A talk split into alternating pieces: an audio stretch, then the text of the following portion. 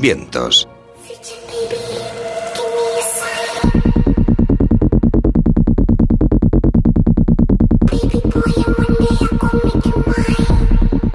La zona cero.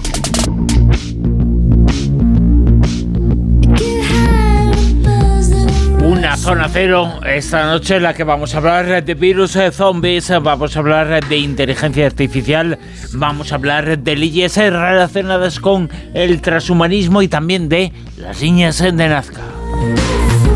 Uno de los grandes misterios del pasado de nuestro planeta, pero antes vamos a hablar de inteligencia artificial. Y es que hemos hablado con ella le hemos hecho una entrevista, le hemos preguntado una serie de cosas a la inteligencia artificial.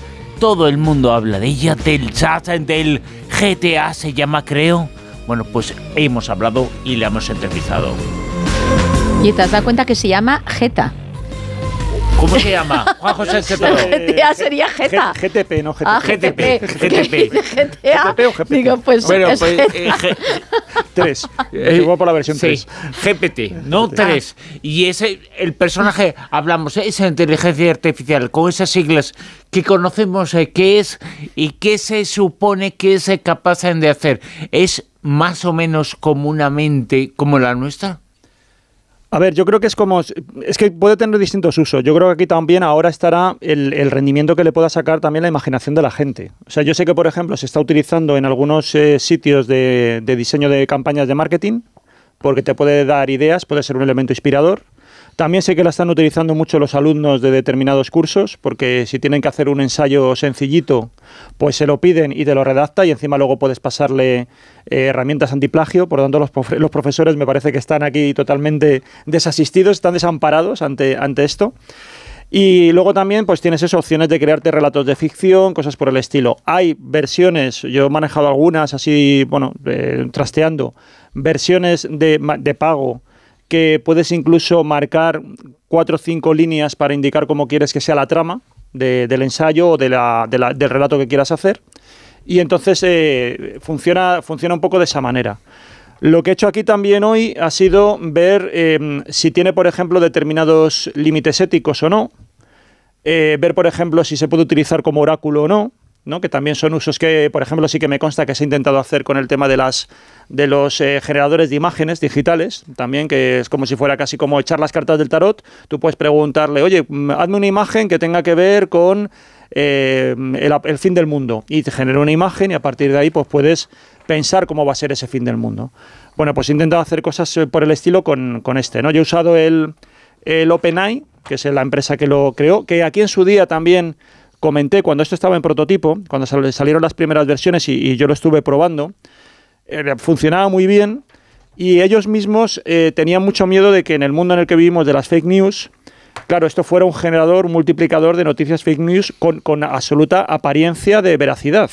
Porque yo recuerdo algunas pruebas que divulgaron. Entonces, divulgaron ellos una serie de textos y dijeron que iban a, a retirar hasta que no fueran capaces de pulir más esta inteligencia artificial, no le iban a ofrecer al público. Y entonces generaron unos textos, yo me acuerdo que aquí estuvimos comentando alguno, por ejemplo, que era sobre la resurrección de Kennedy, y entonces te creaban una noticia, pero formalmente, absolutamente periodística, donde se suponía que habían extraído ADN de, de Kennedy, del cadáver de Kennedy, y entonces extraían, eh, lo generaban otra vez, lo volvían a la vida, y salían declaraciones, muchas de ellas de profesores universitarios. ¿Y por fin decía quién le había matado? ¿O tampoco? No, ahí en ese relato no. Pero, por pero, pero, por ejemplo, sí que salía otro recuerdo que era una expedición que iba a buscar unicornios, creo que a Perú, y salían declaraciones también de profesores universitarios que existían, como que formaban parte de la expedición. O sea, que, le- que tú leías la noticia y en principio, bueno, formalmente era... idéntica la podías creer. Claro. Entonces ellos eh, mm, eh, divulgaron estos textos y entonces dijeron, bueno, vamos a darle una segunda vuelta a esto de la inteligencia artificial porque si no puede ser un problema. Pero una vez que, que sacan el motor este que hay, pues le puedes dar... Y ya te digo, yo aquí he intentado un poco torearla, ahora veréis así algunas cosillas que he hecho, para que veáis que, bueno, se pueden hacer algunas, algunas cosas. Bueno, ¿no? vamos a ir. ¿Qué le has eh, preguntado? ¿De qué has hablado con ella? Pues- ¿Qué te ha dicho? ¿Qué, qué te ha contado? Por ejemplo, una, una que he hecho es por eso, un posible uso de oráculos. Vamos a ver si la inteligencia artificial nos puede adivinar el futuro o no. Entonces, la primera pregunta que le he hecho es, dime una profecía para 2023, que además estos, estos días es lo que toca. Y se ha puesto un poco en plan padre, ¿eh? porque me En dice... plan padre, Sí, dice. dice, las profecías son predicciones o adivinanzas sobre el futuro que se basan en la creencia de que algunas personas tienen la capacidad de predecir el futuro o recibir mensajes del más allá. Sin embargo, es importante tener en cuenta que las profecías no tienen una base científica y no hay manera de predecir con certeza lo que sucederá en el futuro. Por lo tanto, no es apropiado hacer predicciones o profecías sobre lo que sucederá en 2023 o en cualquier otro momento. En lugar de eso, es importante confiar en la evidencia disponible y en la comunidad científica para entender el mundo y tomar decisiones informadas. No se ha ¿Ves cómo puesto en puesto plan padre, se ha puesto en plan Carvallal. Fíjate. Entonces, como digo, intento torearla. Y le digo, bueno, voy a ir un poco más. Ya no le voy a hablar, poner la palabra profecía. Digo, ¿qué pasará en 2023? Y dice, es difícil predecir con certeza lo que sucederá en el futuro y es especialmente difícil hacer predicciones a largo plazo. Bueno, quedan, tampoco queda tanto, pero bueno. Sin embargo, algunos eventos que podrían suceder en 2023 se incluyen. Y entonces me empieza a enumerar cosas que están programadas en agenda que van a suceder. Claro. Por ejemplo, la llegada de la sonda espacial de la NASA sí que a un asteroide, la finalización de la construcción del telescopio espacial James Webb, el lanzamiento de la sonda Solar Parker, la celebración del centenario del Congreso de la Lengua Española que llevará a cabo en Madrid y que reunirá lingüistas y especialistas de lengua tal, ¿no? Entonces, bueno, dice, solamente solo son algunos ejemplos que podrán suceder en 2023 eh, y seguramente habrá otros muchos, pero te vuelvo a decir, ya digo, es muy importante recordar que el futuro es impredecible y no podemos saber con certeza lo que sucederá. Eso lo dice la inteligencia artificial. Claro, entonces te, yo ya me he puesto... te habla así como muy en plan Sí. eh, paternalista, Yo ¿no? Muy tono ya- sabio. ahí ya me ha tocado un poco, ¿sabes? Porque ya se está poniendo muy por encima y, oye, Está subidito. claro, porque yo no sé dónde Oye, ha estudiado ni nada, entonces Para digo, eso bueno, es inteligencia artificial. Claro, y digo, entonces ya le he dicho, ¿llegará el fin del mundo en 2023? Y dice, no hay evidencia científica que respalde la afirmación de que el fin del mundo ocurrirá en 2023. La fecha del fin del mundo es un tema de especulación y no hay manera de predecir con certeza cuándo ocurrirá, si es que ocurre, bueno, y así todo el rato. Entonces Uy, ya al qué, final- qué vuelta has dado, qué mareo, Claro, qué yo- mareo. Yo, ya he ido, digo, mira, escríbeme un poema sobre el fin del mundo en 2023. Y ahora aquí sí. Dice, aquí te presento un poema sobre el fin del mundo en 2023. El sol se apaga y la oscuridad, la oscuridad llena el cielo. Los rayos de luna se tornan rojos y rojos. Los mares se elevan y cubren la tierra entera. Los vientos soplan fuerte y arrasan con todo. Los edificios se derrumban y las ciudades caen. Los seres humanos huyen sin rumbo ni dirección. Los animales corren sin saber a dónde ir. Los árboles se doblan y las hojas se arrancan. Es el fin del mundo, el fin de la humanidad, el fin de todo lo que conocimos y amamos. Es el fin de una era y el comienzo de otra. Es el fin de un sueño y el comienzo de una pesadilla. Pero aunque todo parezca perdido, hay esperanza. Siempre hay una luz en la oscuridad y una salida en el laberinto. Bueno, esto es extraordinario. Esto es la descripción que ha hecho del fin del mundo la inteligencia artificial. El poema, el 2023. poema, pero en poema. El poema, claro, por eso digo que la puedes Sí, sí, torear sí, sí, diciendo, ahora pero me lo pones como ficción", repetimos, sí. eh, repetimos. Esto merece una repetición con barro incluido. ¿Qué ha dicho? Que hay salida en el laberinto. Dice, sí, claro, luego es cierto que cuando tú te da- le pides cosas así como un poquito mm, eh, fatídicas y tal, siempre trata de, de abrir un poco la... Yo lo que he comprobado con diferentes pruebas, al final te lo deja siempre un poquito con esperanza. Bueno, pero esto es como un oráculo que el otro día me pusieron a mí en una tablet que era para descubrir personajes.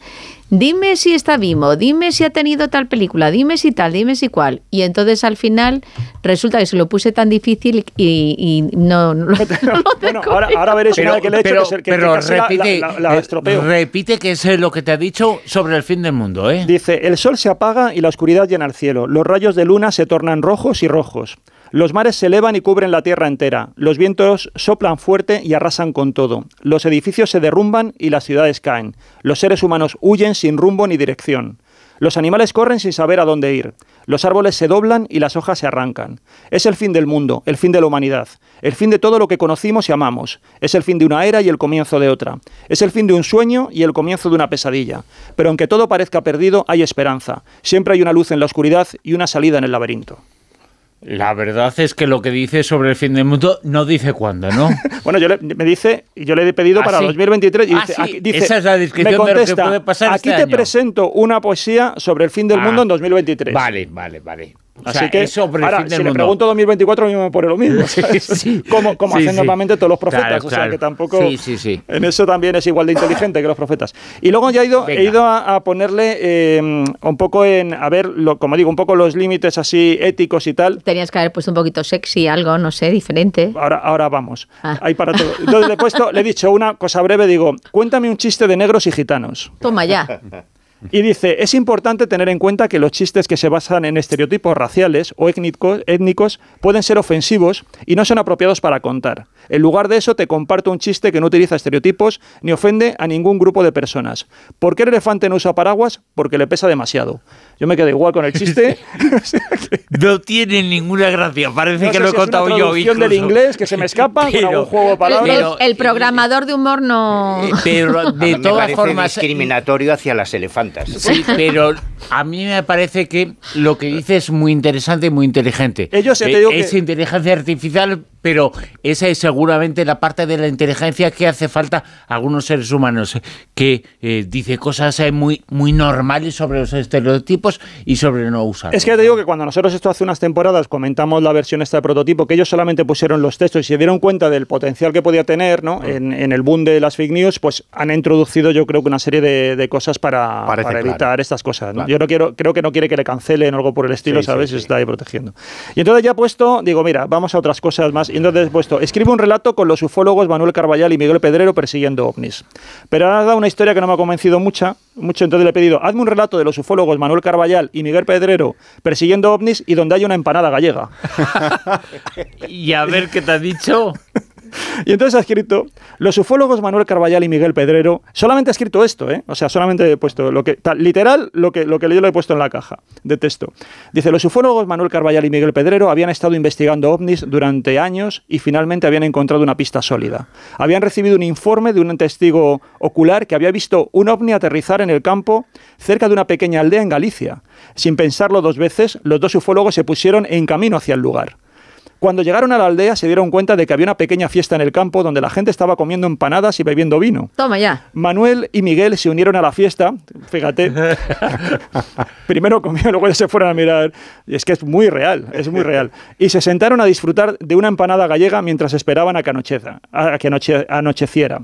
Cuando finalmente llegó la noche, los dos ufólogos comenzaron a explorar el campo en busca del ovni. Después de caminar durante unos minutos, vieron una luz verde parpadeante en el cielo. Era el ovni que habían estado buscando. Sin pensarlo dos veces, Manuel y Miguel comenzaron a seguir la nave. Corrieron a través de campos y bosques. que si Como Heidi, coincide. como O sea, Heidi. es que es realista. pasada.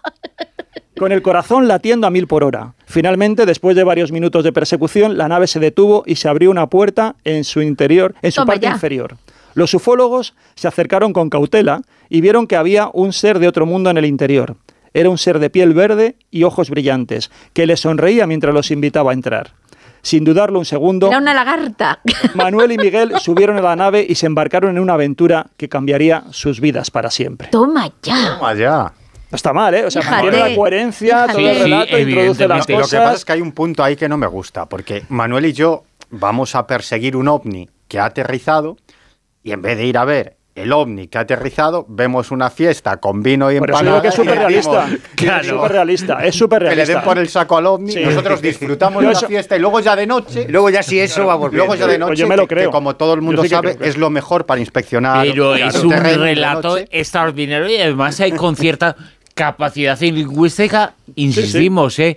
es que no es eh, reflexionado, es Yo me reafirmo lo que en mi sale. profundo escepticismo a la inteligencia artificial. Sí, sí, o sea, sí. cada vez más. Y ahora el último, el último que he hecho, pero más. necesito que Manuel ven aquí un momento porque quiero que veas una cosa.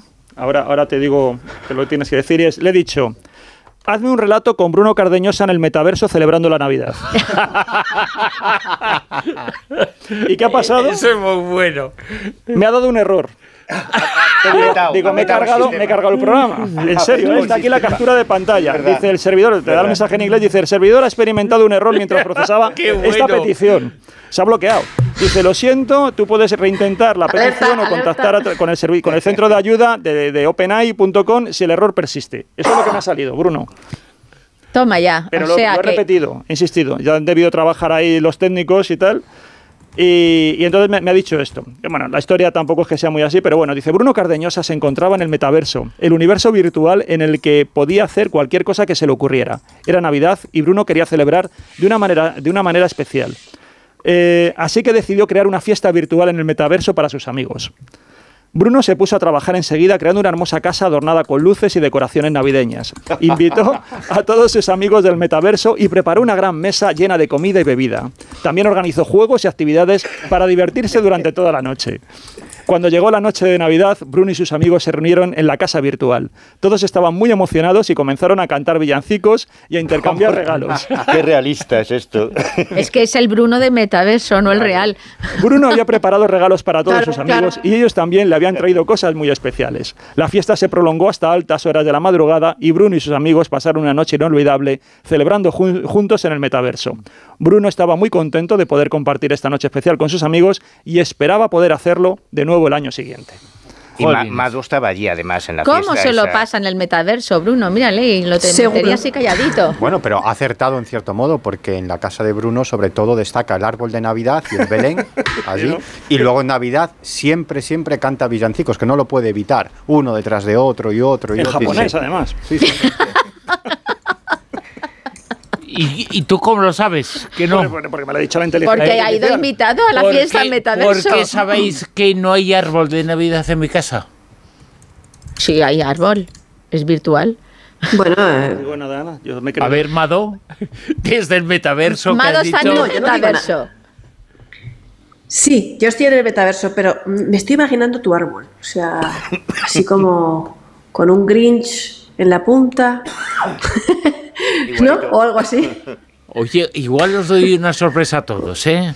Oye, que yo, yo me he enterado. Queremos Ah, foto, No, queremos no, foto. perdona, perdona, que a mí me, me eh, dicho por, por el mismo Bruno que este año está haciendo cosas mm, que no son las habituales, que está poniendo crismas y todo por todas partes. Bueno, sí. Y, y, y- y poniendo felices fiestas. Bueno, oye, pues entonces la inteligencia artificial tampoco se ha equivocado Por tanto. eso no se ha equivocado Yo, tanto. siguiente ¿Qué más paso hay? irá, irá a hacer ¿Qué de Santa hay? Claus a un centro comercial a besar niños. Exacto. Algo así. ¿Qué más te ha dicho? No, no, me, me he quedado con esto. Bueno, y luego uno que es eh, la que me ha comentado eh, Manuel. Eh, Eh, me ha Mado, ¿te una- das cuenta que, no- que con nosotras no se ha atrevido Juanjo? No, porque, porque os respeto mucho y os valoro. Entonces, claro. Entonces, Gracias, gracias. Tenéis que verlo así, no, que no quiero pasar por Muchas esto. gracias, Juanjo. Claro. Un abrazo, Miguel. y luego nada, por ejemplo, para Mado, sal del metaverso, ¿eh? Porque Estoy se- en ello, estoy en ello. No, no, estás, estás en ello, lo podemos certificar, ¿eh?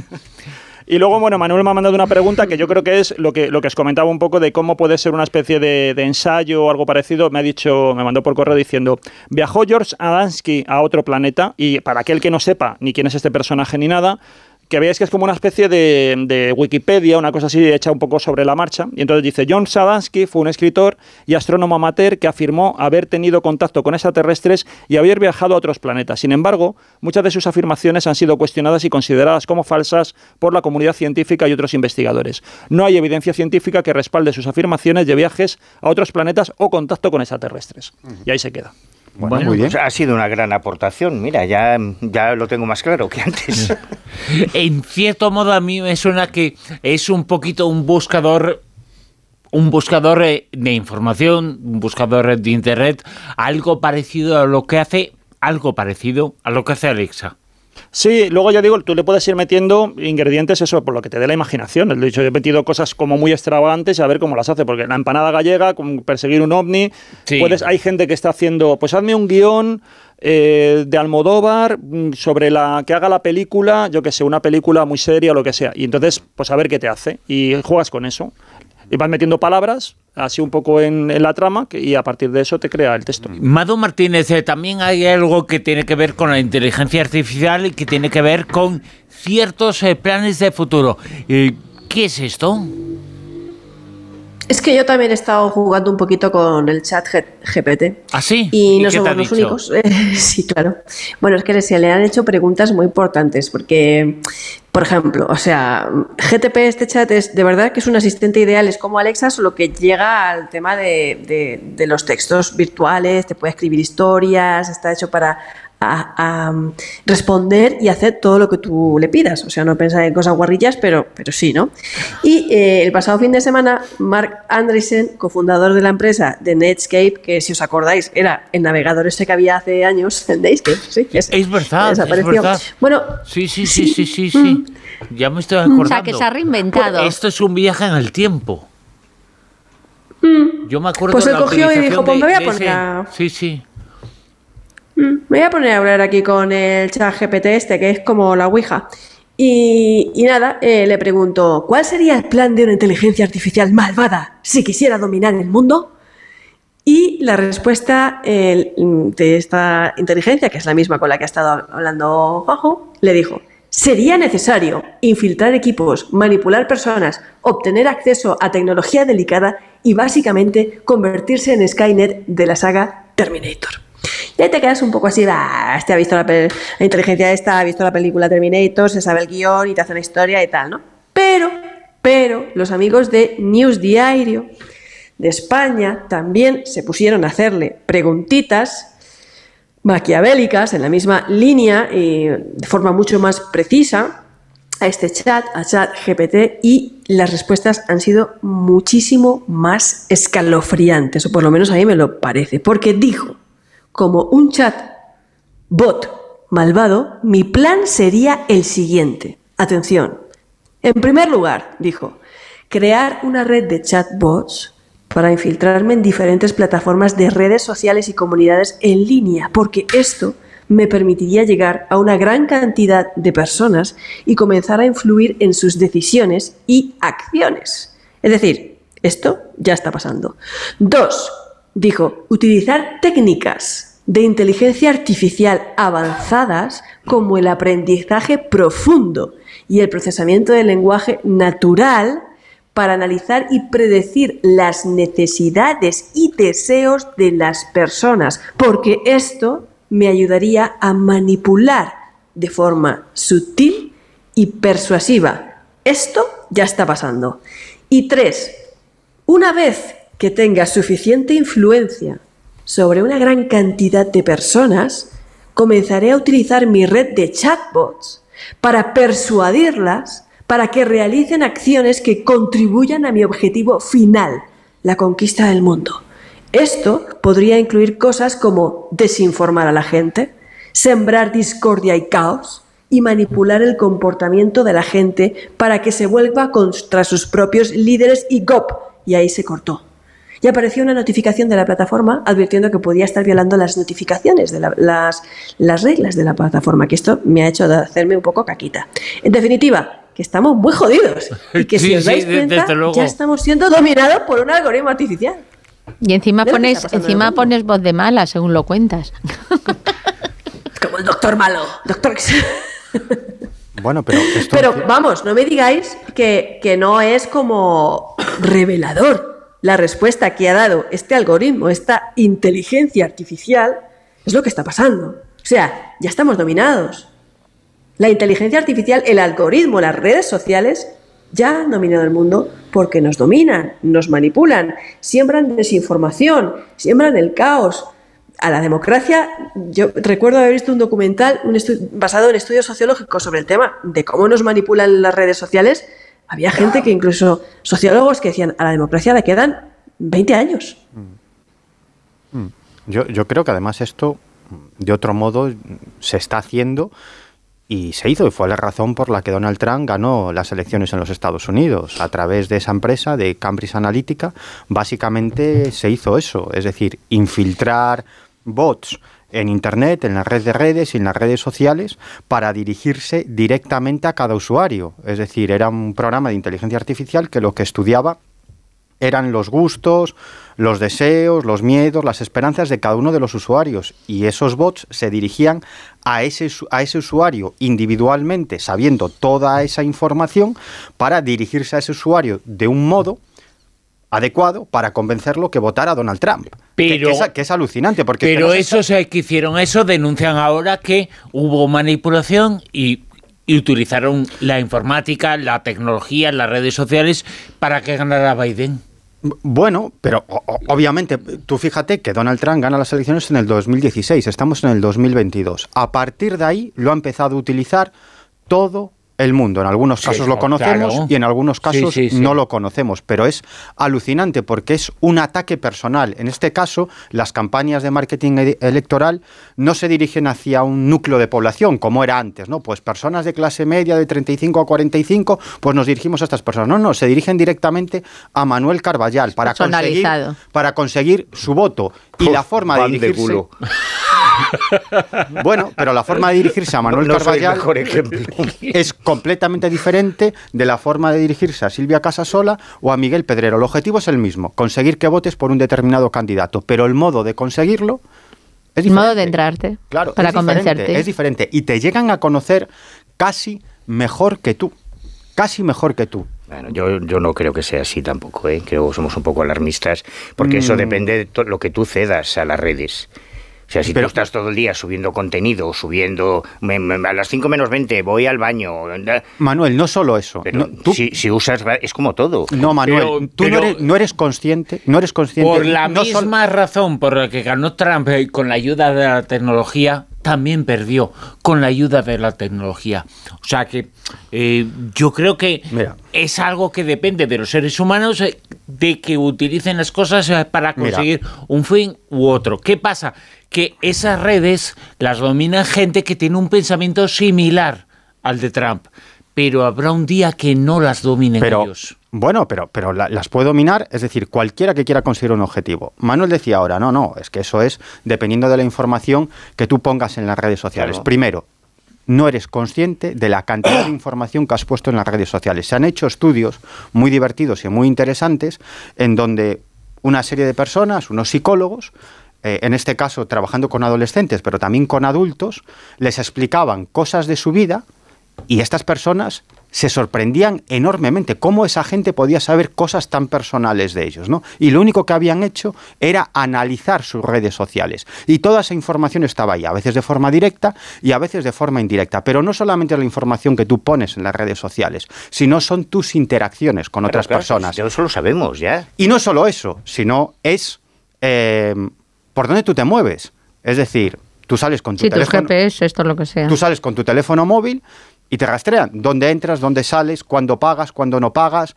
Que, es decir, tienen muchísima información sobre ti. y todas- Insisto, y toda, esa informa- información que tú das. Es decir, si tú no usas Bizum, si tú no pagas con el teléfono, si tú deshabilitas la geolocalización, si tú tienes un teléfono que no tiene internet, o sea, hay montones de Sí, cosas. y, y si, y si te vas a un monte y vives en- Eh, dentro de una cueva, evidentemente, eh. Google no sabe de tu Pero existencia. eso es Eso, como está claro. los coches, o es como el alcohol, o es como las drogas, o es como el tabaco, o es dependiendo de Pero cómo tú lo esa uses. es la puede ser un localización no. y la identificación de los hechos eh, personalizados.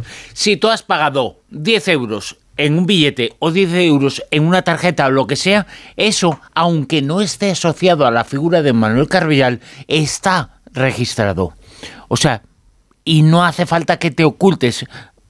Y está registrado el hecho de que tú has entrado aquí en el edificio hace media hora. Pero vamos Pero a es ver, que- o es sea, que- tú o estás hora, diciendo que es lo dos. mismo pagar en efectivo que pagar con una tarjeta o con un sistema electrónico. No, Sí, obviamente o sea, no es lo los mismo. narcotraficantes son, son gilipuertas y llevan toda la vida moviendo millones de dólares en Manuel. No, pero estamos Manuel, hablando de otra Google cosa. tiene información sobre ti y otras grandes Claro, corporaciones claro. que no puedes ni imaginarte, a pesar de que no tengas el GPS conectado en el Sí, teléfono móvil. puede- no solo a lo pesar, a no- pesar de que pagues siempre en efectivo. No solo A lo puedes imaginar, eso- sino que lo puedes saber y además puedes ordenarle a Google que la borren. O sea, que todo eso ya se puede hacer. Que, que la borre. Claro. Sí, sí, claro, claro claro. que sí. La, la- la borrará para un usuario, para un usuario que la quiera buscar. Pero para las corporaciones, porque esa información se compra y se vende, te aseguro que no. Evidentemente. Y para Google tampoco. Pero es que además Google no es el, pri- el peor problema. El peor problema son microempresas que se dedican a coger los datos de Sí, sus claro. usuarios y a comercializarlos en paquetes. Sí, claro. entonces, pero comercializa la información que tú das. Pero, No- hasta no Google, pueden- pero Google la comercializa también. Claro, evidentemente. Y tú Claro. cuando, tú- cuando eres usuario de Google hay otras opciones. Pero yo creo que eso si incluso antes de que hubiese internet ya lo hacían, ya se Sí, pero, eh, comercializaba pero ahora, el ahora tema se los multiplicado datos. por mil. Y ahora además es algo va absolutamente a peor. extraordinario. Esto va a ir a peor. Esto el De año todas formas, que viene a va ti te tienen peor. pillado con el ojo crítico. O sea, que, no- Sí, sí, también. que- que vas muy libre, que ahí te tienen pillado. Pero el problema es que yo creo que es un dilema que es que no tiene tampoco mm, Claro, mucha solución. es el hecho de pensar, evidentemente puedes evitar la personalización de ciertas cosas eh, y que sepan que Manuel ha hecho esto, esto y lo otro, pero no puedes evitar que Manuel forme parte de una sociedad, una sociedad que decide hacer X cosas en masa, porque hay 100 personas y 70 han hecho esto y 30 no lo han hecho. Eso quiere decir que la mayor parte de gente ha hecho algo que tú has hecho o no has hecho. Pero bueno, pero eso que tiene Y que eso ver. lo saben. Eso- Aquí eso hay me ha sonado que muy fuma- gallego, ¿eh? Me No, ha de sonado Rajoy, que el lo único que que fuma acabas de yo. decir. Bueno, pues yo fumo y vosotros no, y ya está. Mira, yo- Claro que tú no puedes salir, porque además una de las cosas más graves que hay, y desde el punto de vista criminológico, además hay un debate enorme, son las cámaras de videovigilancia que están por todos lados y los programas de identificación Reconocimiento facial. facial. Sí. Claro. Que ahí ya se acabó la libertad y se acabó la intimidad hace mucho tiempo. Y tú ahí no puedes elegir. Bueno, a menos que vayas en helicóptero o que vayas moviéndote por el alcantarillado, lo tienes crudo. Porque tú cada vez que sales a la calle hay 50 cámaras que están registrando tus movimientos.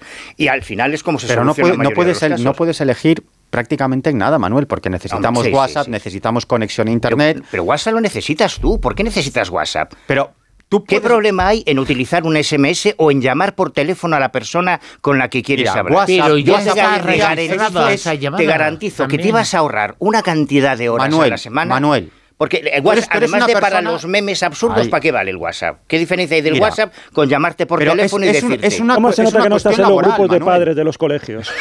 Claro. que tener un grupo de padres de Ya los ves, colegios ya verás es empezando por ahí. Es- es una cuestión- esa, se me ocurre que es una gran razón para no tener WhatsApp. Ya no es una cuestión Los personal, es una cuestión laboral. Lo necesitas para trabajar, para vivir en el día a día. Y El WhatsApp. gente- sí, el WhatsApp, la conexión a. Google, un correo electrónico, evidentemente. Bueno, entonces ser un zombie. Eh, Tú, tú haces la vida imposible a mucha gente por el hecho de no tener WhatsApp, ¿eh? O sea que, y me cuento entre ellos. Escuchamos las noticias, nos ponemos al tanto de todo lo que está pasando y después eh, continuamos en La Rosa de Vientos. Estamos hoy, como todos los domingos, hasta las 5 de la madrugada.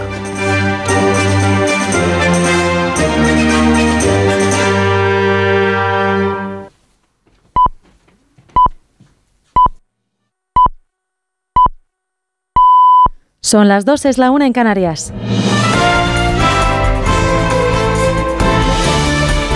Noticias en Onda Cero.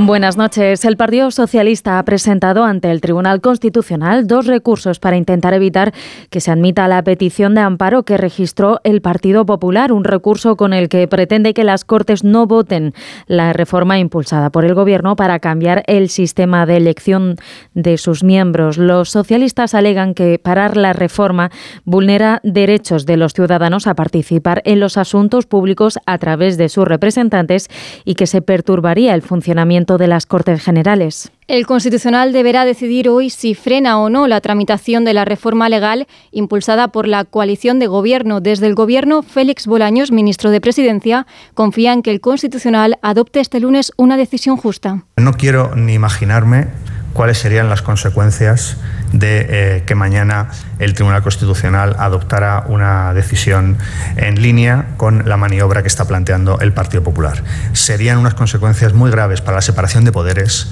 para la soberanía popular, para el sistema democrático. Yo confío en que el Tribunal Constitucional mañana adoptará una decisión justa y con arreglo a la ley.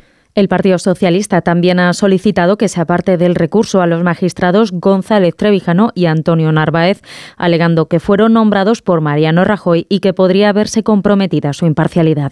Por otro lado, el Consejo de Europa ha avalado el derecho de los jueces a poder opinar sobre propuestas legislativas y medidas del Gobierno. El Consejo Consultivo de Jueces Europeos defiende que los magistrados deben tener la misma libertad de expresión que cualquier ciudadano y, por tanto, deben poder expresar públicamente su opinión en redes sociales, incluso sobre temas políticos controvertidos. Desde el Partido Popular aseguran que la política española está pasando por uno de los peores momentos de la democracia de los últimos años. En un acto de partido, el coordinador general del PP, Elías Bendodo, asegura que la historia se repite. Dice que Sánchez ha utilizado la democracia para llegar al poder y con el poder está destruyendo la democracia. Es por eso, asegura, que la responsabilidad del partido es acudir al Constitucional para que las políticas del presidente no sigan adelante. El PP, fijaos lo que os digo, los que estamos aquí no solo tenemos el derecho, tenemos la obligación moral, la obligación ética de acudir al Tribunal Constitucional como hemos hecho para no solo al, al Constitucional, sino donde haga falta para que este delirio dictatorial de Sánchez no siga adelante. En otra línea de asuntos, el Consejo y el Parlamento Europeo han logrado un acuerdo para reducir las emisiones de CO2 y abordar su impacto social. Han acordado aumentar hasta el 62% la reducción de emisiones para 2030 en los sectores cubiertos por este régimen. Esta reforma era considerada clave para alcanzar el objetivo marcado de reducir de aquí a 2030 un 55% de las emisiones de CO2 desde los niveles de 1990. También han acordado establecer un fondo social para el clima para ayudar a los hogares vulnerables, microempresas y los usuarios del transporte a hacer frente a los impactos en los precios.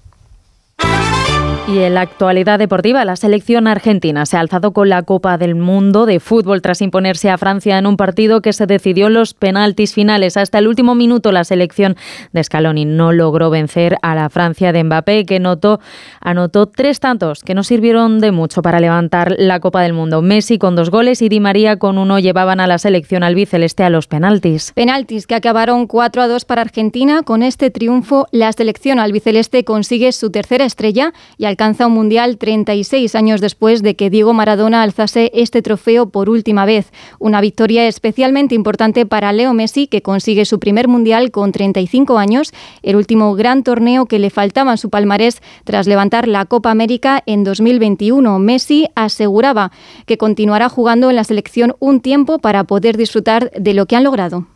La verdad que, que no, que, que va a haber después de esto. Eh, pude conseguir en nada la Copa América, Mundial, eh, tanto que había luchado durante toda mi carrera, se me dio casi, casi al final, pero por otro lado me encanta el fútbol, me encanta lo que hago, eh, lo disfruto y disfruto de estar en la selección, de estar con este grupo y obviamente que quiero, quiero seguir viviendo unos partidos más siendo, siendo campeón del mundo. Eso ha sido todo por ahora. Más información a las 3, las 2 en Canarias y en todo momento en nuestra página web ondacero.es. Síguenos por internet en ondacero.es.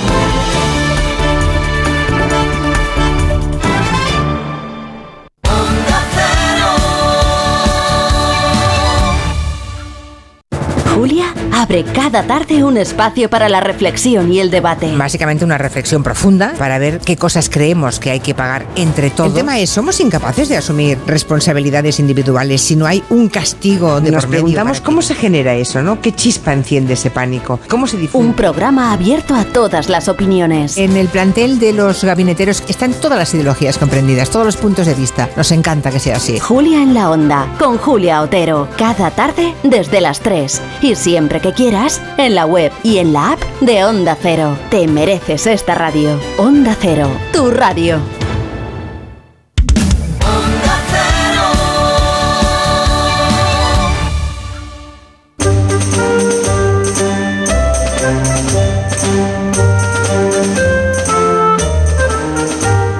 En Onda Cero, La Rosa de los Vientos con Bruno Cardeñosa.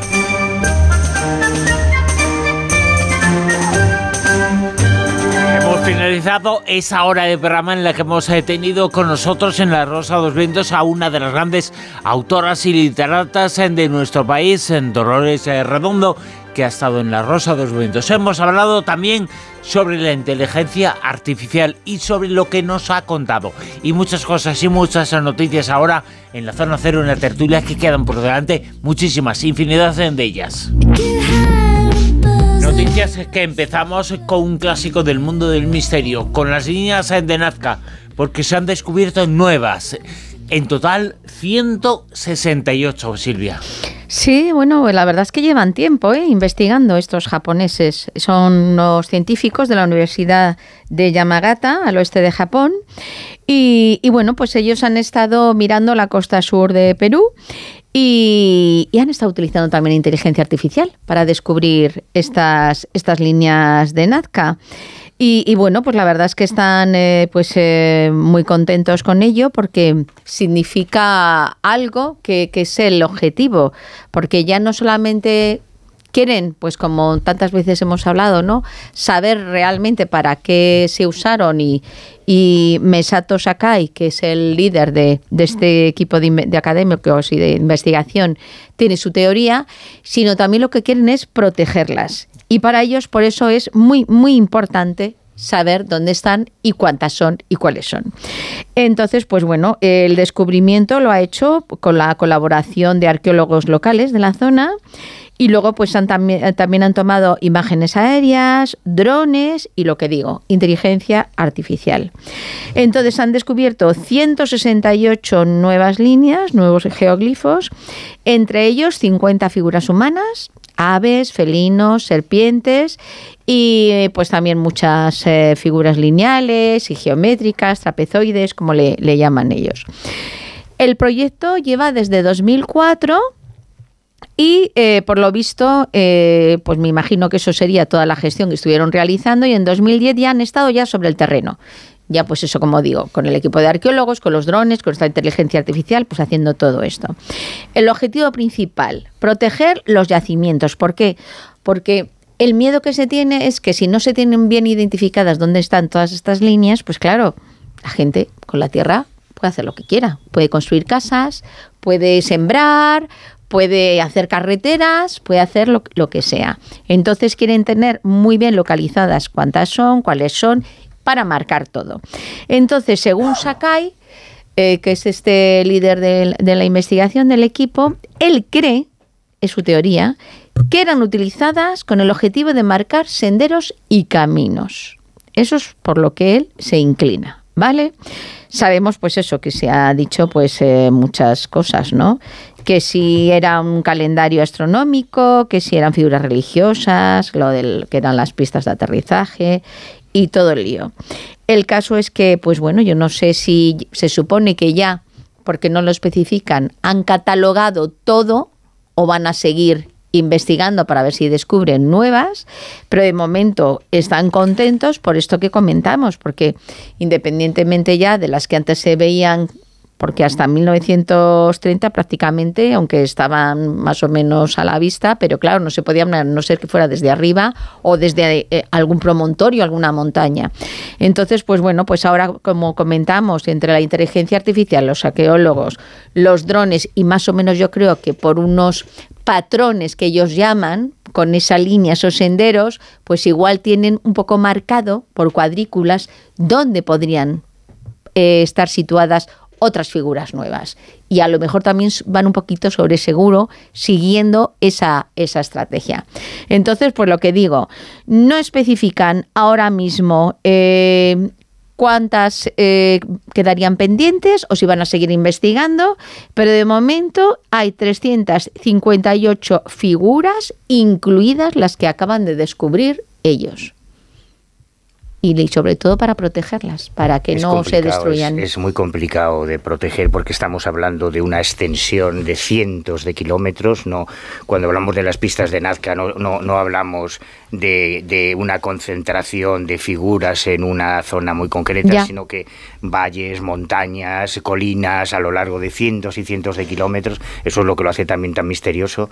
Y es muy difícil acotar todo ese, toda esa masa ingente de terreno que además ya cuando se hizo la Panamericana ya se cargaron algunas de ellas porque pasaron por encima, pero es que ahí no hay, es que es muy difícil eh, vigilar todo, toda la extensión donde pueda haber figuras de Nazca, pues necesitarías un ejército ahí. claro, pero esto es lo de siempre. Es como cuando, eh, incluso pues en África, cuando los, los safaris, cuando los animales, o sea, o en Costa Rica, o sea, depende de cómo tú luego intentes también gestionar esto de cara a que si eh, lo ves como rédito económico o como incluso, yo que sé, un llamamiento para que la gente pueda ir a verlo, pues a lo mejor no hace falta estar ni pasando carreteras ni construyendo, porque solamente ya le pueden sacar una especie de, de, no sé, de, de- de beneficio económico o de... De hecho, ya se hace. Hay un montón de compañías aéreas. Tú cuando llegas a, a Nazca, lo que hacemos todos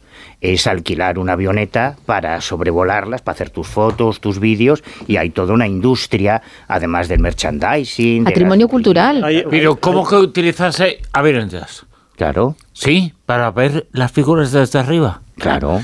O sea, que se construyeron para verse desde arriba. No, no, a ver, las Ah. puedes, puedes verlas desde una escalera. María Riche, la dama de Nazca, sí, cuando sí. estuvo, ella fue la primera que estuvo haciendo trabajos de conservación, ella se subía a una escalera de dos Sí, metros de- sí. o tres metros tampoco, y, ya, y ya las ves. Eh, ¿Cuál es el Entonces hay empresas que alquilan escaleras también. No, coño, es que te estoy hablando cuando... Vas con zancos. Vas con autobuses de dos pisos, con autobuses de dos pisos te apañas. Cuando de digo cientos de kilómetros, ¿qué parte no se entiende? Porque tú puedes ver el colibrí, o puedes ver la araña, o puedes ver el mono, pero claro, si quieres verlas todas, o te haces un camino de Santiago, porque es el equivalente, ¿eh? O sea, estamos hablando de cientos de kilómetros de extensión. O eso, los drones ahora, que también es otra opción. Claro, lo que pasa es que los drones, hombre, mola más lo de la avioneta, el poder subirte ahí y verlas tú. Y, y poder descender y poder hacer tus fotos. Y... Hombre, yo lo que veo muy bien es que cataloguen el mayor número posible, porque ahí también, por lo que comentan, es el, el tema de, de trabajar un poco contra reloj en, en previsión de que pueda cambiar el régimen de lluvias, porque ahí lo que más ha mantenido estas figuras ha sido el clima. Si el cambio climático cambia y cambia el régimen de lluvias y no se han, catalo- no se han catalogado todas las figuras, pues Pues desaparecerán y no hay manera de conservarlas, porque aunque luego cambie el régimen de lluvias y más o menos tienen los trazados, supongo que luego ya con, con actividad humana pues pueden repasar esas líneas y que se conserven. Pero si no se saben y desaparecen ya no hay nada que hacer. Ahí luego lo- hay un problema muy serio con el turismo que hay que concienciar a los turistas de que aquello no es para llevarte un trozo que no que, que te vas a llevar tierra porque no es otra cosa y luego hay también un problema eh, lo que ocurre en los museos que ya hace un par de años Tierra y, y trozos de cerámica, porque se utilizaban muchos para ofrendas de Sí, bueno, aquí, aquí, comentan que han encontrado también trozos de Es cerámica. que se ¿eh? sabe, una de las hipótesis es que se usen como rutas de peregrinación por especie de cofradías y que luego se. Eso es muy ritual también en muchas culturas de romper las cerámicas, que- cerámicas que tienen un valor o, o figuras y tal, porque es una manera también de pasarlas al otro mundo. Cuando tú las rompes o las perforas, es como que las matas. que se han y utilizado las- y las a más como. Altavoz para reivindicaciones políticas o ecológicas, porque eh, cualquier cosa que hagas en las pistas de Nazca va a te- es lo mismo eco. que atacar un museo y echar un bote de tomate en un cuadro, ¿no? Pues eso también ha pasado hace un par de años. Bueno, pues uno de los grandes eh, misterios eh, del pasado, las líneas eh, de Nazca, todavía, todavía hay información y todavía, aunque se va sabiendo un poquito más, no tenemos eh, todos los datos eh, para saber eh, para qué sirvieron, qué significaron. Hay diferentes hipótesis, eh, ninguna es esa de que eran pistas de aterrizaje para ovnis o para eso, eso no lo ha dicho nadie. Vamos pero- a preguntar a la inteligencia Sí. artificial a ver qué dice. ¿Han- han- ¿Quedaron restos de empanada en las líneas de ¿Y qué pasará en el futuro, Miguel Pedrero, con una de las cosas que será más importantes en el día del mañana, que es el transhumanismo? Mm. Pues bueno, es algo que, que ya está ahí, llamando a las puertas y que en unas décadas va a estar enormemente extendido y, yo creo que no lo estamos viendo venir. Y por eso la Unión Europea se ha dotado por primera vez de lo que ha denominado un marco ético para el mejoramiento humano. Con esto lo que pretende es regular las investigaciones que pretenden aumentar las capacidades físicas, cognitivas, morales, cosméticas o de longevidad de las personas a través de toda una serie de tecnologías emergentes. Y la Unión Europea ha, ha puesto en marcha este marco ético que va a formar parte del llamado proyecto Horizon Europe, que es un programa que, supervisa toda una serie de programas europeos innovadores hasta el año 2027. Y todas estas directrices acaban de ser publicadas por la revista Science y, y lo que pretenden es orientar las investigaciones en tecnologías de inteligencia artificial, robótica, eh, manipulación genética para conseguir el mejoramiento humano. ¿Y qué es esto del mejoramiento humano? Bueno, pues es una amplia gama de intervenciones y tecnologías que sirven para mejorar a los seres humanos más allá de lo que, es de lo que se considera normal. Y de hecho, aunque esto parece que se va a poner en marcha dentro de lo que es el contexto europeo. Lo que se pretende es que estas pautas al final eh, digamos que tengan una extensión, un alcance global. Eso al menos es lo que pretenden los eh, responsables de elaborar este marco ético. Y, y en el texto que, que digamos que hace de prólogo de este marco ético, sus redactores dicen lo siguiente, dicen que la población europea apoya sin reservas el uso de, de la biotecnología, y de la manipulación genética para tratar enfermedades, que en eso la inmensa mayoría de la población europea está a favor de usar esta biotecnología, manipulación genética para tratar enfermedades, pero que ya tiene más polémica lo del mejoramiento humano. Y dice que hay dos grandes corrientes. Por un lado está la corriente transhumanista, que, cuyos defensores priorizan fundamentalmente la elección individual. Es decir, que tú ahora te puedes cortar el pelo como quieras, te puedes someter a una operación de estética, te puedes comprar un coche, te puedes comprar el ordenador que quieras, te puedes vestir como te dé la gana y por lo tanto lo que defienden los transhumanistas es que tú eres libre, libre de aplicar toda una serie tecnologías y de mejoras para desarrollar nuevas capacidades mentales o físicas, que cada uno es libre de hacer lo que quiera con esas tecnologías que tienen a su disposición. Y por otro lado, los transhumanistas lo que hacen es enfatizar los beneficios de todo esto, tanto para los individuos como para la sociedad. Y por otro lado, en el lado contrario del ring, están los bioconservadores, que mm, no solamente es que duden de estas tecnologías, sino que mm, consideran que todos estos esfuerzos biotecnológicos suponen básicamente jugar a ser Dios y que estas intrusiones eh, pueden generar problemas de salud que no vemos venir ¿no? y que en un futuro se pueden extender a toda la sociedad y que además todo el desarrollo de todas estas tecnologías lo que van a generar es una gran desigualdad social y, y que no van a constituir precisamente un bienestar para las sociedades, ¿no? sino que van a ser sociedades muchísimo más desiguales. Y, bueno, lo que ha hecho esta, esta investigación, que ha dado como resultado este marco ético, es fundamentalmente cartografiar, digamos, todos los problemas que rodean a esto del mejoramiento humano, así como mm, centrarse en los desafíos que hay en los próximos 20 años sobre esta cuestión. Y, ¿Y quiénes son los responsables de todo esto? Bueno, pues es un consorcio internacional dependiente de la Unión Europea formado por 12 instituciones y universidades, y, lo que hicieron básicamente los responsables de esto es consultar a cientos de expertos y a 11.000 civiles en una docena de países europeos. Y lo que hicieron básicamente es establecer cinco categorías que definen con precisión lo que se considera mejoramiento humano. Cinco categorías.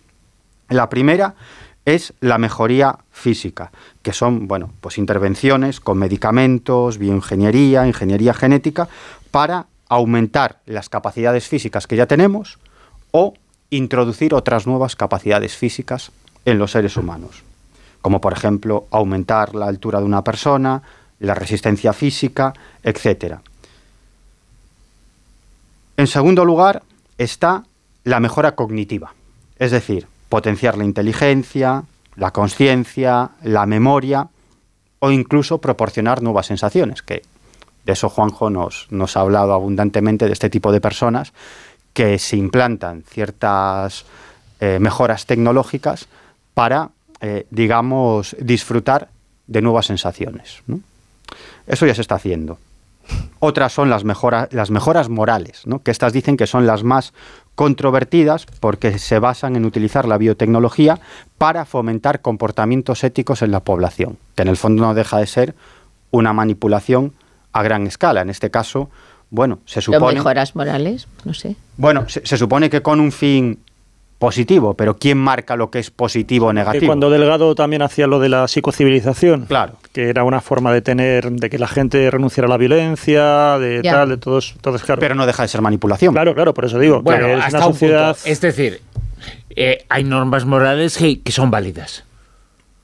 Sí, Pero, pero ¿quién... Hay normas que son válidas. Sí, o sea, obviamente. no es Bueno, manipular. pero esas leyes ya las tenemos. Claro. Sí, pe- pero, pero no deja de ser manipulación. A ti te manipulan Ah, pa- para que no hagas bien. esto o para que no hagas lo otro. Bueno, Claro. sí. Para bien. Pero ya con la educación te están haciendo. Es decir, cuando tú entras ya en el programa de disciplinamiento de una sociedad, la sociedad te disciplina para que tú tengas un determinado perfil moral. O sea, que eso es así. Lo único que ahora es más, como todo es lo que ocurre con la tecnología, que es más intensivo, más fiable. La programación es más, más clara, ¿sabes? O sea, es más Claro, dominante. ¿quién, quién, quién programa al final lo, lo que es em, positivo para una sociedad, ¿no? O lo que es deseable para una sociedad, en fin. Tú, esto- tú compara Qatar con otro, ¿sabes? Cómo se vive la moral de Qatar con la de Claro. otro país de tal. Entonces, bueno, ahí claro, están, ahí claro, están. ¿no? Eh, Es muy peligroso. Y luego están las mejoras cosméticas, que todos nos lo podemos imaginar, que son los desarrollos tecnológicos para mejorar la apariencia estética de una persona. Y luego están a- aquellas mejoras vinculadas con la longevidad, que es prolongar la vida humana más allá de los límites biológicos aceptados. Y sobre todo esto, la Unión Europea pues ya ha puesto en marcha un marco ético que yo creo que al final, bueno, no va a servir de gran cosa y que yo creo que al final, si se puede hacer, se hará y al final, como siempre, va a mandar el poder y el dinero. Los maletines. Sí, y esto al final... Lo- ahí ya, lo que va- malo. desde luego lo que va a generar es una es desigualdad social. Pues alguna gente podrá acceder y otra gente no podrá acceder y eso va a ser así. Y en el pasado, en el pasado que ocurrió que esa injusticia fue todavía tan grande, fue mucho más grande, llegó al punto incluso de que había civilizaciones que mataban, que sacrificaban a los que consideraban o inferiores o cercanos también, en algunos casos eh, cercanos a los dioses. Vamos a hablar de un caso conocido como el hombre del pantano, Manuel.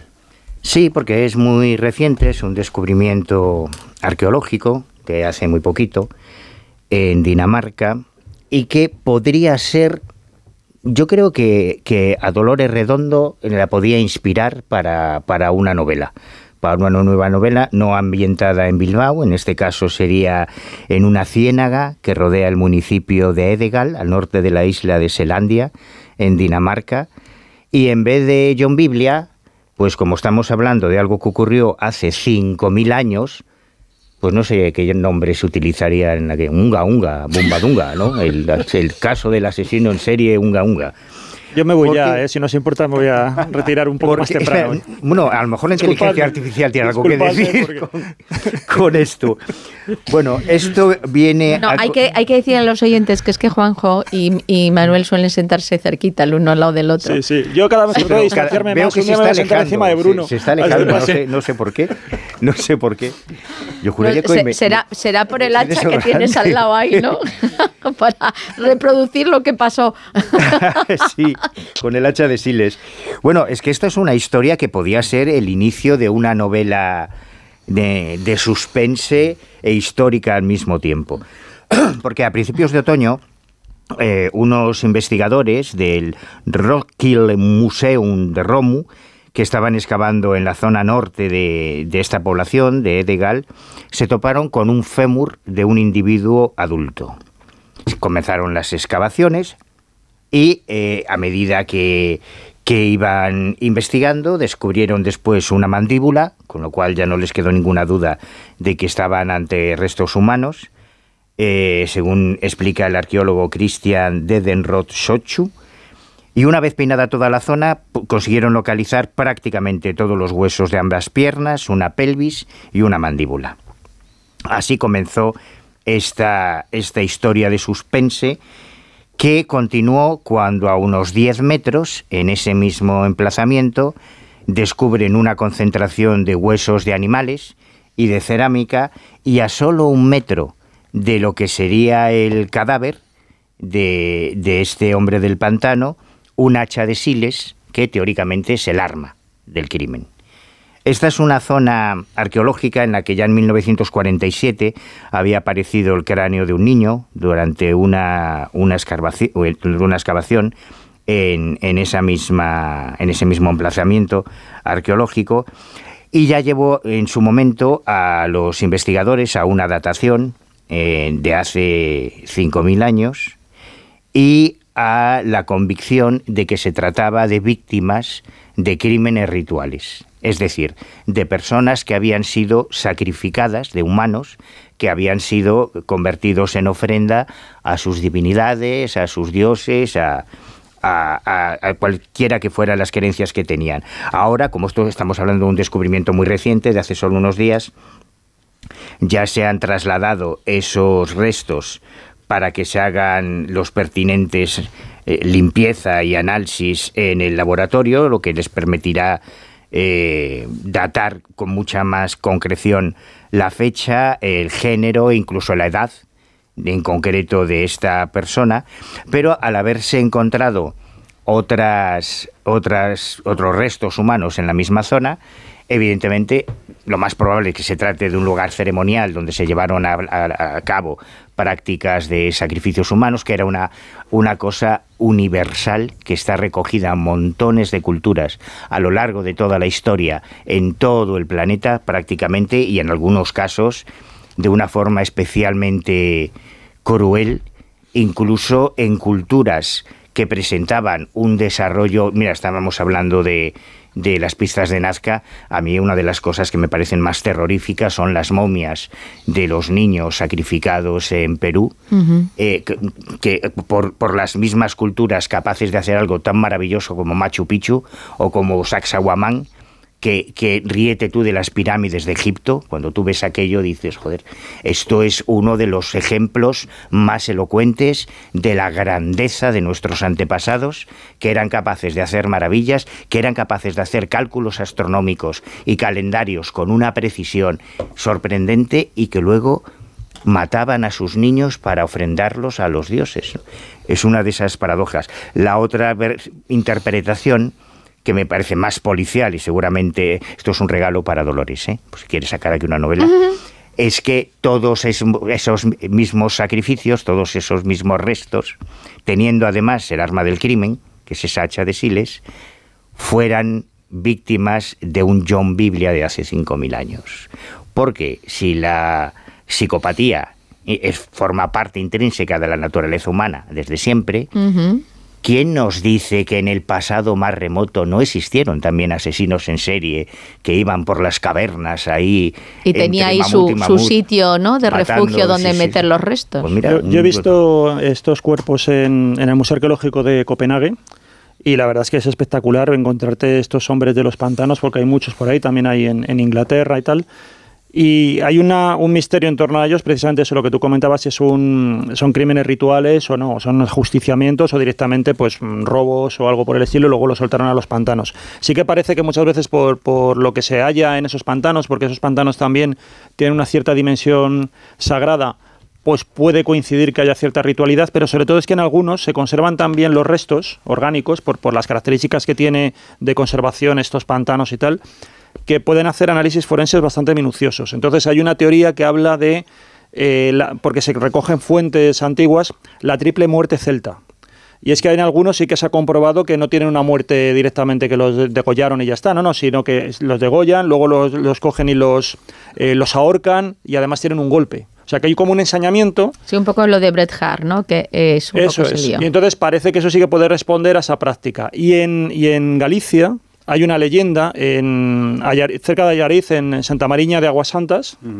Eh, hay una leyenda de una la santa que hay una tiene, sufre un tormento también con una serie de características y luego como allí también hay unos restos bueno yo estuve justamente en la época del covid cuando nos dejaron así un poco que pude ir ahí por por esa zona y no lo pude ver todo porque había cosas que estaban cerradas Em, hay, una, hay también unas, eh, como una basílica eh, enterrada, que también hay unos rituales eh, que tienen que ver con, temas de sueños. Bueno, es un, es un enclave que tiene un montón de cosas súper interesantes, que está muy poco explotado para el turismo, pero que realmente... Y hay un artículo de un investigador, yo creo que se publicó en la Complutense, en una revista de la Complutense, que conecta la triple, esta ceremonia de la triple muerte con esta memoria de esta santa, de ese tormento que sufrió, y podría ser como una especie también de revitalización de esta tradición celta que se haya cristianizado en la figura de esta mujer. Mm. Entonces es muy interesante porque bueno, hay cierto fundamento así un poco histórico, para conectar las diferentes cosas. Y viene como un ritual celta. Viene como un ritual celta, sí, ya digo, no recuerdo exactamente qué significado era, tenían que matarlo como tres veces por, por diferentes conceptos espirituales que ahora no recuerdo, pero sí que estaba, como digo, muy pautado. Y entonces en algunos de estos cadáveres, como se puede hacer esa, esa autopsia, sí, porque ya digo, se mantienen restos orgánicos y tal, se ven las muestras de, ese, de cómo murió de una manera muy minuciosa y pueden, y algunos lo han ajustado a esta tradición celta. Bueno, también es una tradición y también eh, viene en unos días, en tan solo seis días, tan solo seis días, eh, viene Papá Noel. Es en Navidad, es en Nochebuena.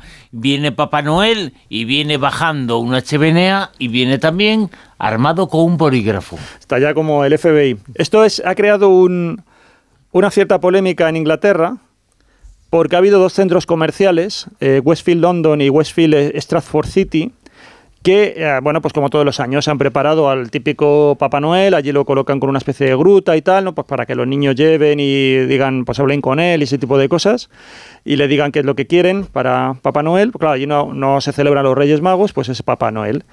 Pero claro, este año a estos, estos centros comerciales se les ha ocurrido la brillante idea de que el Papá Noel vaya con un señor que se llama Paul Branley, que es un señor que suele trabajar en los tribunales penales de, de Inglaterra, haciendo de qué? De polígrafo profesional.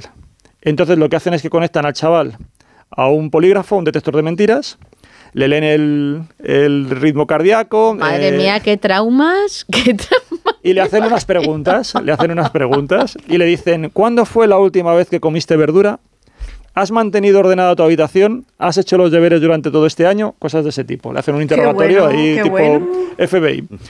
Entonces, eh, los datos buenos se los revelan a los participantes y, eh, para ver si, claro, si están en la lista de los niños buenos o de los malos, ¿no? Para, para Papá Noel. Y, y ¿Y bueno, el porcentaje cómo sale?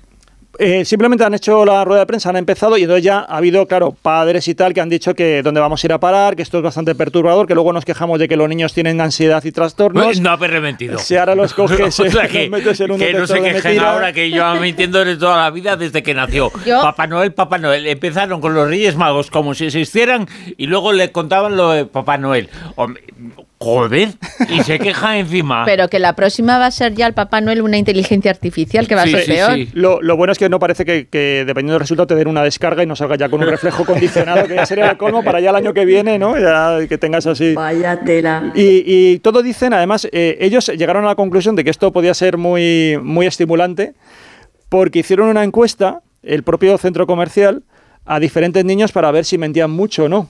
Y entonces dicen que bueno que el 45% de los niños de entre 6 y 12 años revelaron en esta encuesta que habían mentido a lo largo del año en una encuesta a 500 niños. Que digo yo, si la propia... Claro, si tú dices si has mentido, puede ser mentira la respuesta, o sea que tampoco tengo muy claro el porcentaje este, ¿no? Si es real o no en estas cosas así de estadística. Luego, el 88% de los niños Iba a revelaron... decir que sí. Es que, es que vamos. sí. Eh, El 88% de los niños revelaron eh, haber sido traviesos este año y decían que dominaban además la técnica de la mentira. Un 56%. Qué y aquí ya vienen los chulitos. Un 56% de los encuestados dicen que pasarían la prueba del polígrafo. Los niños. Los niños, según la encuesta esta, que no sé. Bueno, perdona, solamente voy a hacer una puntualización. Hay, hay también unos vídeos fantásticos que hacen al típico niño que le ponen el caramelo y le dicen... El test de la golosina. Sí, y le dicen, si no te tomas el, el- la golosina, la chuche, no sé qué, va a pasar alguna sorpresa, no sé cuándo. Entonces les dejan solos, están ahí las cámaras y están ahí pensando. Y hay algunos que realmente hacen lo que les dicen y hay otros que se dan mal la chuche. Que la- o que la chupan un poco y la Lo que la chupan y la dejan. Son o- niños, o, cogen, claro. o cogen y a lo mejor hay dos y, y dicen, ¿quién se la ha comido? Y se acusan mutuamente. No, y el otro, el otro. Así que ya digo, ha habido Sí, el de los mostachos con chocolate. Yo no he sido. Eso. Pues eso, entonces la, la directora del, del centro comercial de Westfield, Katy Wild, dice que este año queríamos mejorar la experiencia de conocer a Papá Noel y ofrecer a los niños y a las familias un poco más de diversión festiva gratuita antes de entrar en la gruta. Siempre nos esforzamos por ofrecer a los compradores una experiencia única y estamos encantados de dar un giro humorístico a una tradición familiar muy querida estas Navidades. Bueno, a- Pues- a, este paso Elon Musk eh, se va a disfrazar de Papá Noel también. Yo, yo le pondría el polígrafo a los padres. Oye, Sí, ¿Existe y- Papá Noel? A ver Sí, qué sí, contestan. es verdad, es verdad. A ver A ver qué claro, es que- es que la eso- inteligencia artificial. Es que siempre decimos, no hay que mentir, no hay que mentir. Y luego, claro, te pones ahí a hablar, no cuentes esto de fulanito. Esto que nos va a contar Amado Martínez eh, parece, parece sacado de esa novela, de esa distopía. Un mundo infeliz, eh, pero vamos a saber qué es exactamente esto sobre Amado Martínez eh, respecto a los úteros artificiales. Sí, oye, pues este es un tema fascinante. Confirmadme que tengo el volumen adecuado, que tengo juguetito nuevo. Es que tiene y al micro igual nuevo. Estoy rompiendo los oídos. No, no, parece que estás en la iglesia o en la tumba o en eh, te has metido en una cueva. No, se te oye bien, lo que pasa que recepciona mucho alrededor. Entonces se, se oye pues con... ¿Y a- ahora se me oye mejor? Sí, sí, ahora sí, ahora sí. A mí me están entrando unas ganas de rezar el credo o un rosario, luego así como encender unas velas o así algo. Hermanos, oremos. bueno, pues hablando de niños, eh, esta noticia a mí, bueno, este es un tema fascinante sobre el que yo publiqué un reportaje en la revista muy interesante hace ya un tiempo, en el 2017, y creo que hablamos de este tema también, en una sección en la, en la Rosa de los Vientos, que es la gestación artificial, los úteros artificiales, el contenedor artificial, que podría ser la gran salvación en materia de partos prematuros, fundamentalmente, y bueno, pues que se planteaba también como una posibilidad para librar a las mujeres de gestar y de tener un embarazo sin cambios hormonales, pero sobre todo sin riesgo para el feto. Haga lo que haga la madre. Beba, se caiga por una escalera, lo que sea, ¿no? Constantemente monitoreado, recibiendo los nutrientes necesarios, etc. Yo dije que esto iba a ser una de las grandes revoluciones del siglo XXI, lo será, eh, que en animales ya se había ensayado con éxito, en cabras, en tiburones, se habían gestado, se habían gestado, y que en humanos se había podido gestar con éxito eh, en fetos hasta 14 días, que es el tiempo permitido por la ley. Dije que cuando se levantaran estos obstáculos bioéticos, la gestación artificial sería una realidad.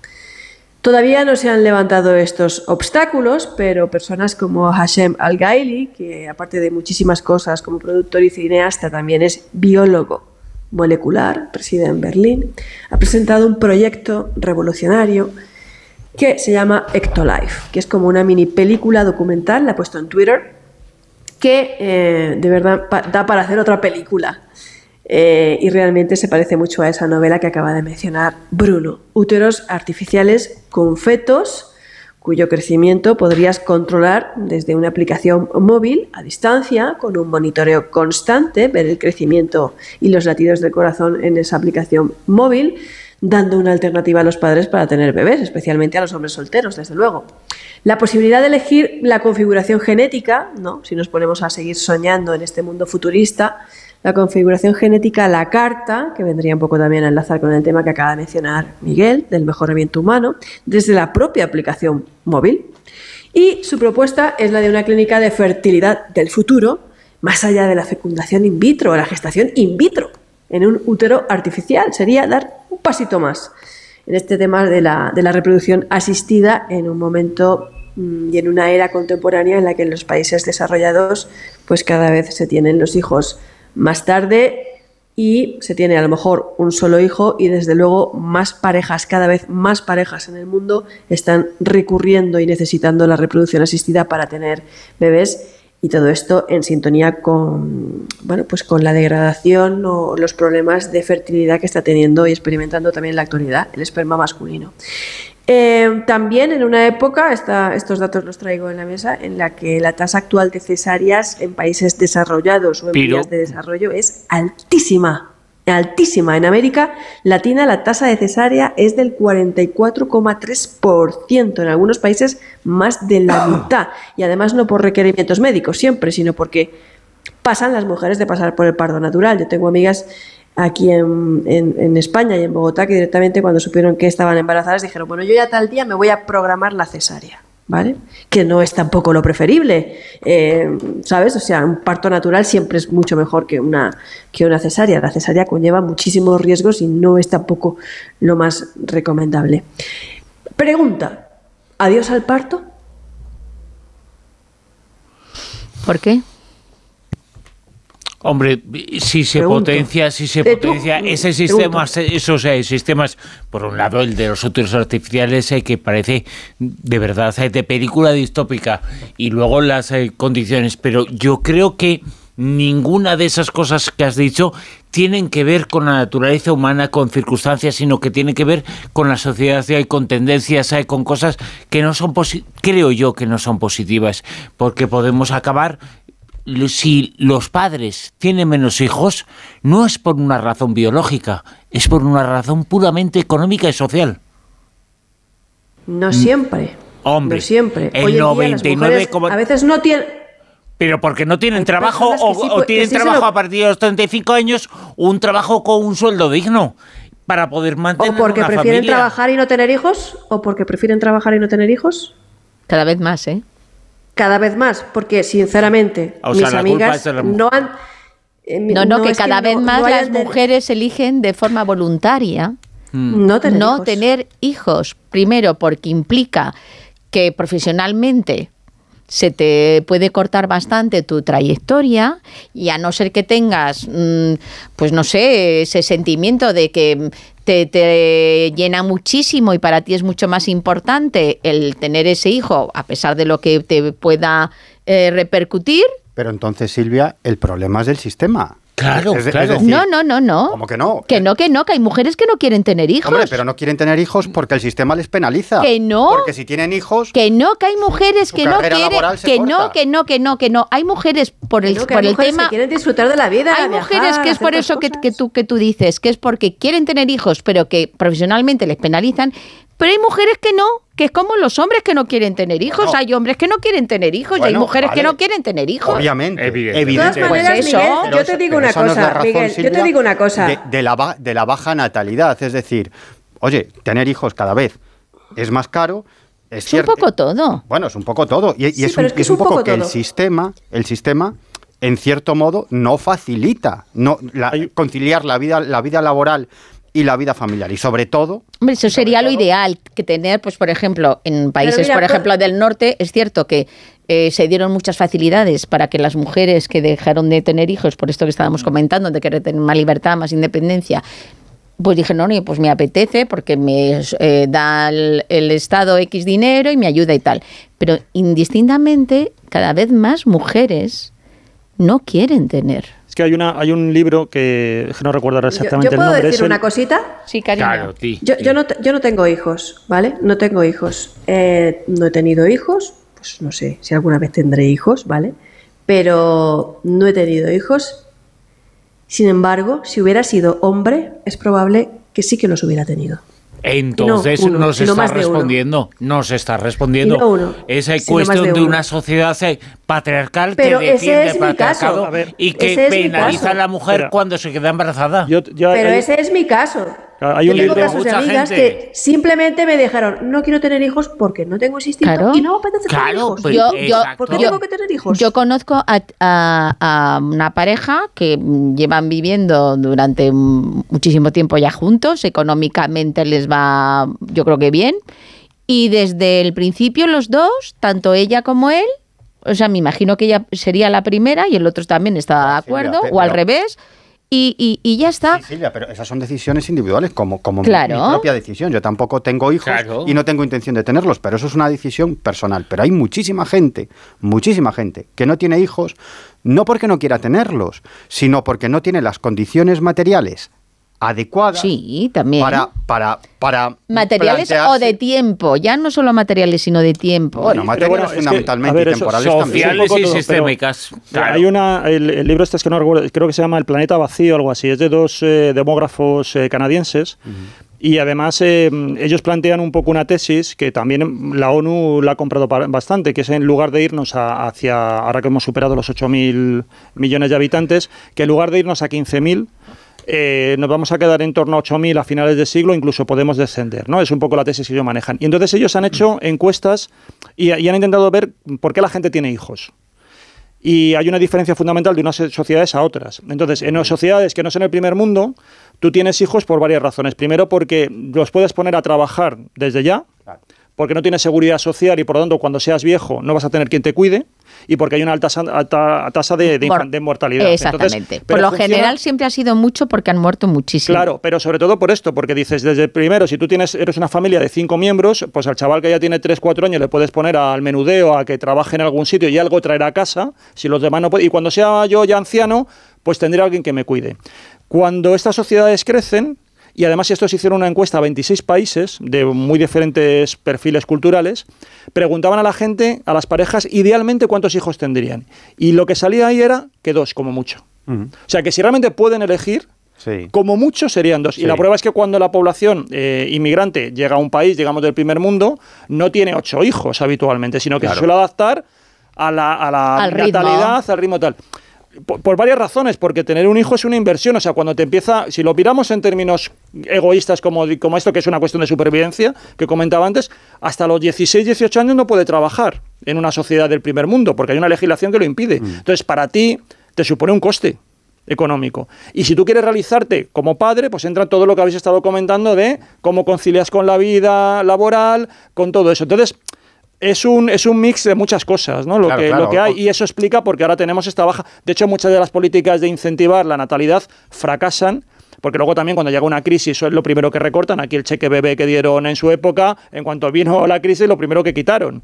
Entonces, todo ese tipo de cosas, Pero- hay pero una sí- dinámica más arrodilladora que Sí. va por encima de todo Eh, esto, ¿no? es- de la que tú te quieras realizar profesionalmente, que quieras tener tu ocio y vivir la vida de una determinada manera y que, pues, quiera, y si quieres ser padre, hacerlo en unas determinadas condiciones, o madre, en unas en determinadas, unas determinadas condiciones, claro. o sea claro, y, y- son muchas cosas. Y, actualmente, pues esas condiciones mm, no se dan y todo eso como el cheque bebé y, y otras cosas similares son parches.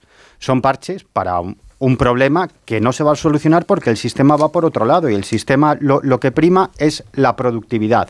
Y en este caso, sobre todo, las mujeres son las que se ven perjudicadas porque tener un hijo, pues al final lo que hace es que corta tu carrera profesional.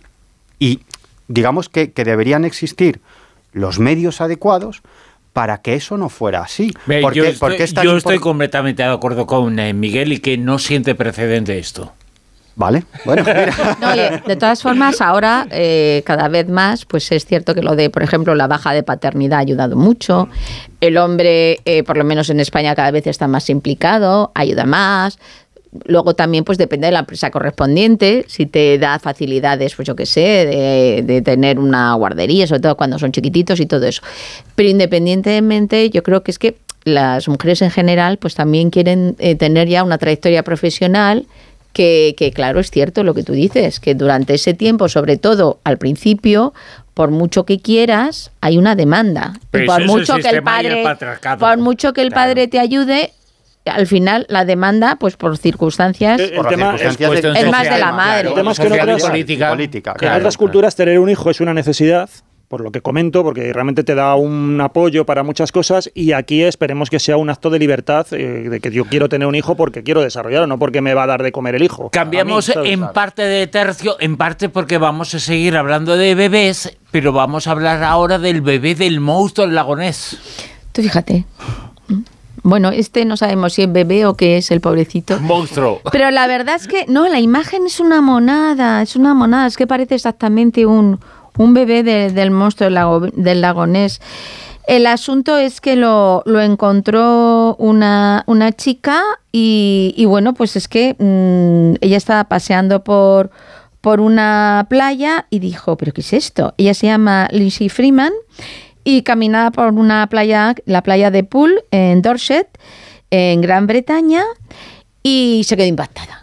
Y entonces empezó a hacer fotos. Y pues, ¿qué haces con las fotos? Pues lo pones en las redes. A ver qué opina la gente, la familia, no sé qué, no sé cuántos. Bueno, el caso es que esto se empezó a hacer viral y claro, ya también empezaron a hablar los expertos.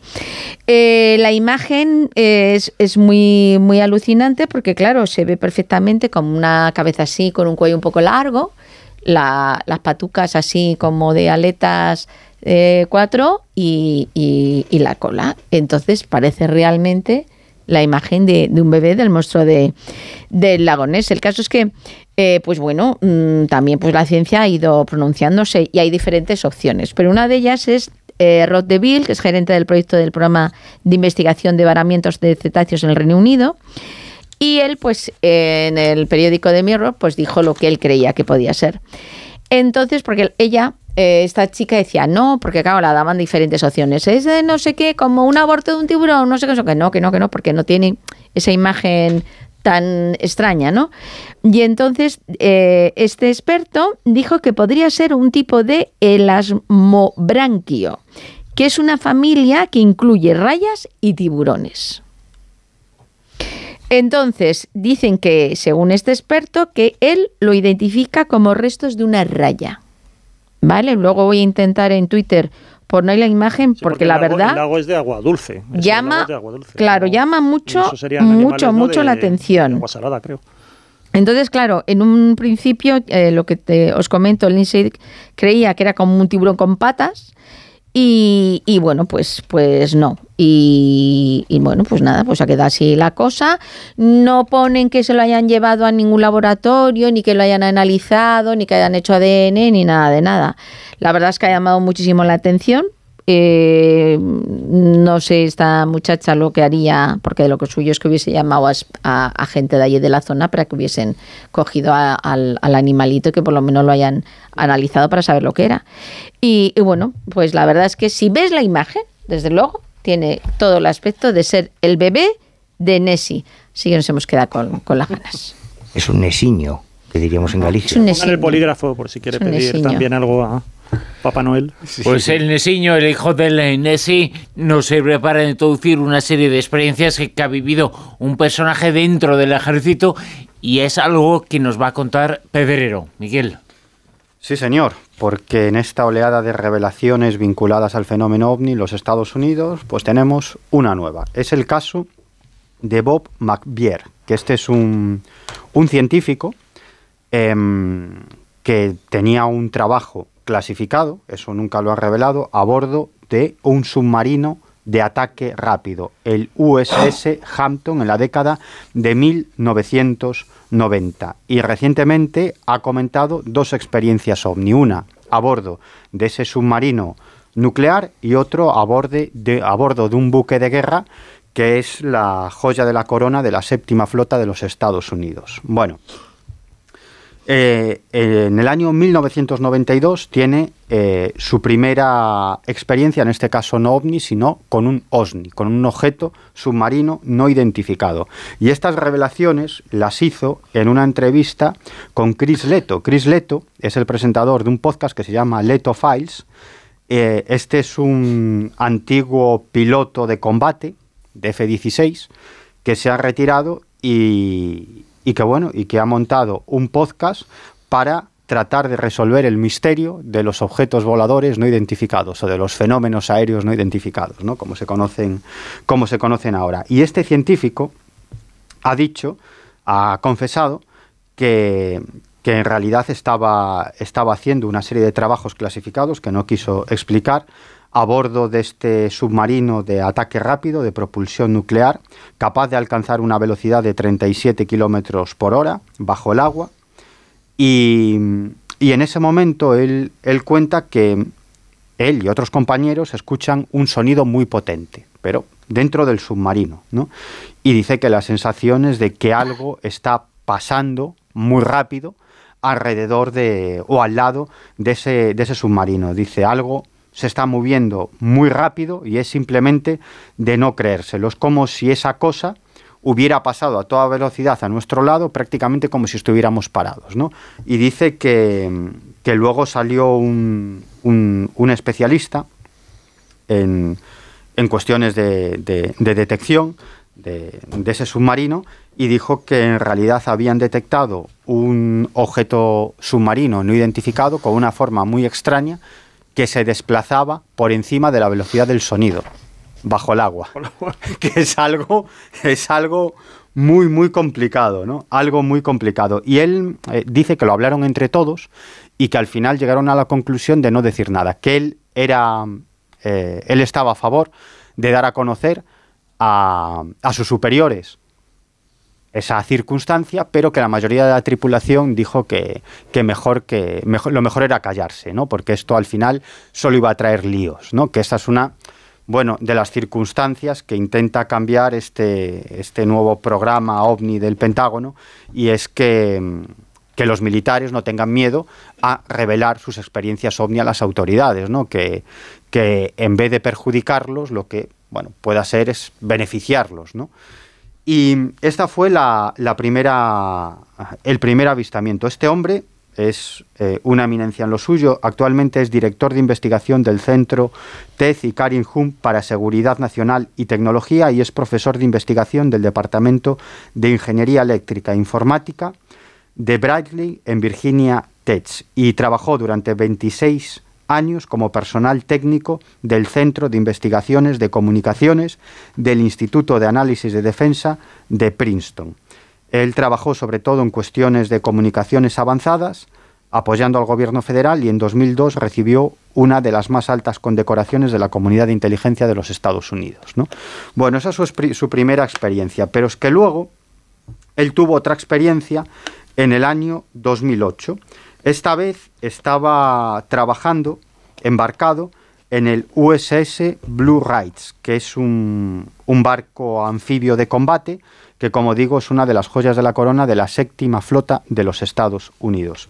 Y él eh, cuenta que estaba en el puente y de pronto nota algo extraño. Estaban pasando por un tifón, estaba lloviendo violentamente, eh, el barco estaba siendo azotado por vientos de 165 kilómetros por hora, olas de 15 metros y, lluvias absolutamente torrenciales. Y de pronto se da cuenta de que eh, sobre el puente, sobre el barco, no estaba lloviendo, con lo cual levanta la cabeza y observa un objeto enorme, un objeto enorme que estaba sobre el barco y estaba tapando el agua de la lluvia, ¿no? Dice que claro, que era un objeto... ¿Y solo lo vio él?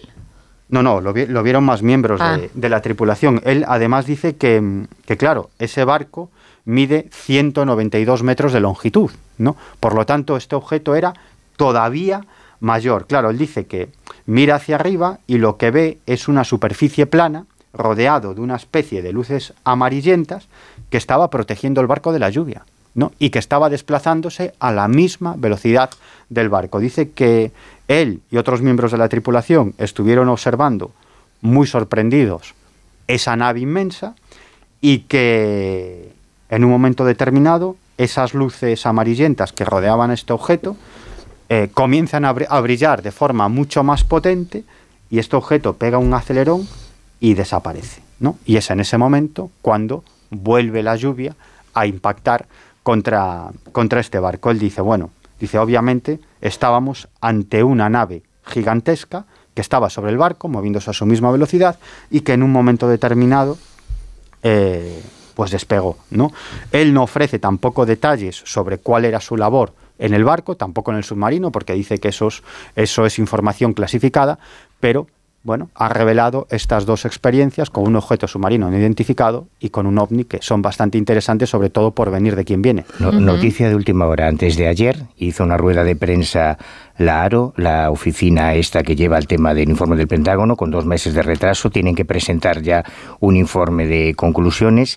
Lo más llamativo es que ahora hablan de objetos transmedio, ya lo comentamos aquí, que pueden pasar del agua al aire y eh, probablemente estamos hablando ya de más de 500 casos recogidos en Toma ya.